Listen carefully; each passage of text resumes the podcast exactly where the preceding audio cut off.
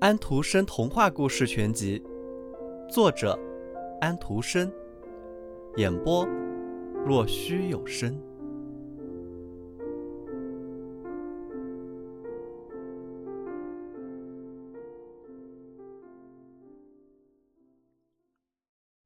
小猪倌。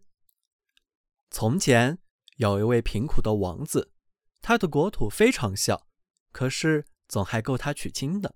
他也很想娶亲，他也算胆子够大的，竟敢对皇帝的女儿说：“你愿意嫁给我吗？”不过他敢这么说，是因为他远近闻名，成百的公主都会答应的。不过让我们看看这位公主是不是答应呢？好，让我们听下去。王子的父亲的坟头上长了一株玫瑰，啊，真是再漂亮不过的玫瑰了。它每五年才开一次花，而且只开一朵。可是这朵花芳香极了，闻过它馥郁的香味的人的一切忧伤和烦恼都会云消雾散。它还有一只夜莺，它非常会唱歌，就好像所有美妙的曲子都在它嗓子里似的。这朵玫瑰和这只夜莺都要送给公主，因此他们被装进了银匣子。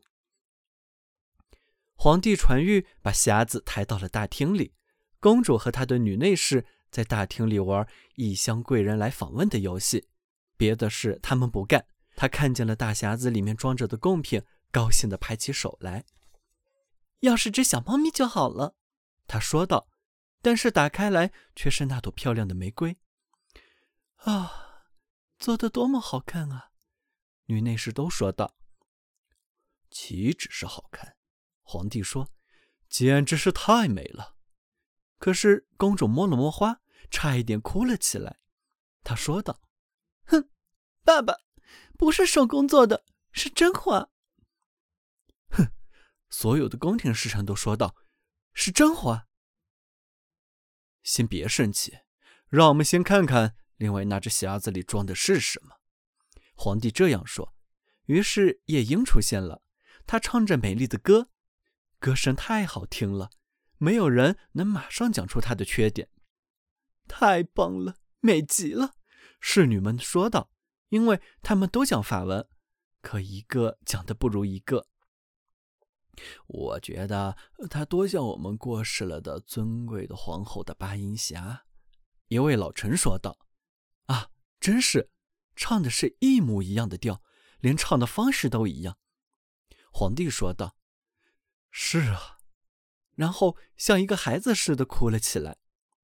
公主说道：“我可真不相信它是真的。”没错，是一只真鸟。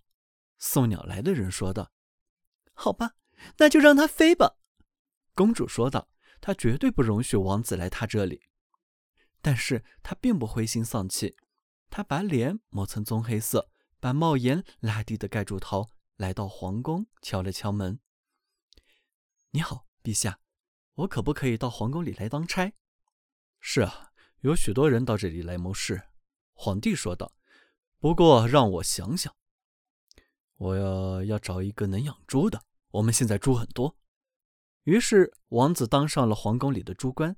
他们给了他一间猪圈旁的破烂房子，他只得住在这儿。白天他忙着喂猪，到了晚上，他便做了口很可爱的小锅，锅沿上挂了许多小铃，锅里水一开，铃铛便清脆地响起来，奏着那首古老的歌。哎，你这可爱的奥古斯丁，全完了，完了，完了！但是最能显示出它精妙之处的是，当你把手。伸进锅里的热气里时，你立刻就可以闻到全城各家烧的菜的味道。瞧，它比起那朵玫瑰花来，真是大不一样了。后来，公主由她的女内侍陪着她来游玩了。她一听到那首歌，便停下脚步，站住了，显得非常高兴，因为她也会唱。哎，你这可怜的奥古斯丁，这是她唯一会唱的一首歌。不过他是用手指弹奏这首歌的，他说道：“这不就是我会的那首歌吗？看来这猪倌倒是很有教养的。听着，进去问问他，看那乐器要多少钱。”一个女内侍只得进屋去，不过她先换上了本木套鞋。“你那口锅卖多少钱？”这位女内侍问道。主官说道：“要公主的十个吻。”女内侍说道：“我的上帝！”主官说道：“是啊，少了不行。”公主问道：“嗯，他怎么说？”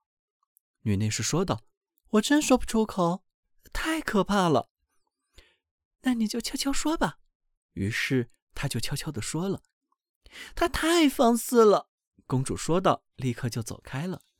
可是走了一小段路，铃声又清脆地响起来，非常好听。哎，你这可爱的奥古斯丁，全完了，完了，完了！听着。公主说道：“问他，是不是可以由我的女内侍亲十下？”主官说道：“不行，谢谢，得由公主亲十下，要不然我留着小锅。”公主说道：“真是讨厌，不过你们都为我挡着，别让人看见。”于是女内侍围着她站着，把他们的长裙拉开。朱官得了十个吻，他得到了小锅。好了，有趣极了。锅里的水不分昼夜总是开着，整个城里家家户户，就连内侍陈家、鞋匠家都在内，烧什么菜他们没有不知道的。女内侍跳着舞，拍着掌。我们知道谁家喝甜汤吃煎饼，我们知道谁家喝粥吃烤肉片，真是有趣极了，太有趣了。女内侍长说道：“是的，可是谁也不许张扬。”因为我是皇帝的女儿。老天啊！大家都说道。主管，也就是说王子。不过他们除了知道他是一个地道的猪官外，别的什么也不清楚。总不让一天天白白过去，总要做点什么。于是他做了一个拨浪鼓，用手捻着它转，他便会奏起华尔兹、快三步舞、波尔卡等等自古以来就流行的舞曲，真是太美妙了。公主经过的时候说道：“我没有听过比这更美妙的曲子了。听着，进去问他这件乐器要多少钱。可是我再不吻他了。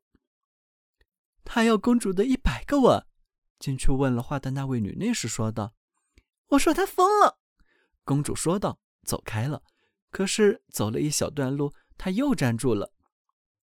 应该鼓励艺术创造吗？他说道。我是皇帝的女儿，跟他说，像昨天一样，我亲他十下，其余的由我的女内侍亲。可是我们可不愿意，女内侍都这样说。公主说道：“不许胡说！既然我可以亲他，你们也是可以的。记住，是我管你们吃，给你们钱。”于是那位女内侍只得游进去。他说道：“公主的一百个吻，要不然。”各自保留各自的，他说道：“站好。”于是所有的女内侍都站好，他就吻了起来。猪圈那里，我一大群人在干什么？正在屋里走向阳台上的皇帝问。他揉了揉眼睛，戴上眼镜。不是那些女内侍在那里闹吗？我得去。他把鞋子的后跟拔上，因为他是穿着软便鞋的。天啊，瞧他走得多快！一到院子里，他便悄悄地走过去。女内侍都忙着数亲吻的数，要做到公平，不让他多得一下，也不能让他少得一次。他们一点儿也没有注意到皇帝，他是踮着脚尖走过去的。什么？在他看见他们在接吻的时候，他吼道，拿起他的便鞋便往他们的头上打去。这时，朱官刚刚得到的第八十六下吻，滚出去！皇帝说道。他发怒了，公主和朱官都被赶出了他的国土。公主站在一旁哭了起来，朱官嘴里也在咒着。这时下起了大雨来。嗨，我真可怜，公主说道：“我要是嫁给那位漂亮王子就好了。”我是多不幸啊！王子走到一棵树后边，擦去他脸上的黑灰，把他的脏衣服脱掉，换上王子的服装，走了出来。他十分英俊，公主不得不向他行了个屈膝礼。他说道：“我已经瞧不起你了，你你不愿要一位堂堂正正的王子，你不懂玫瑰和夜莺，但为了件小玩意儿，你可以亲吻一个猪倌。现在你就请便吧。”于是他回了自己的国土，把门关上，拴好。这下子他真的站在外面唱：“唉，你这可爱的好古斯丁，全完了，完了，完了。”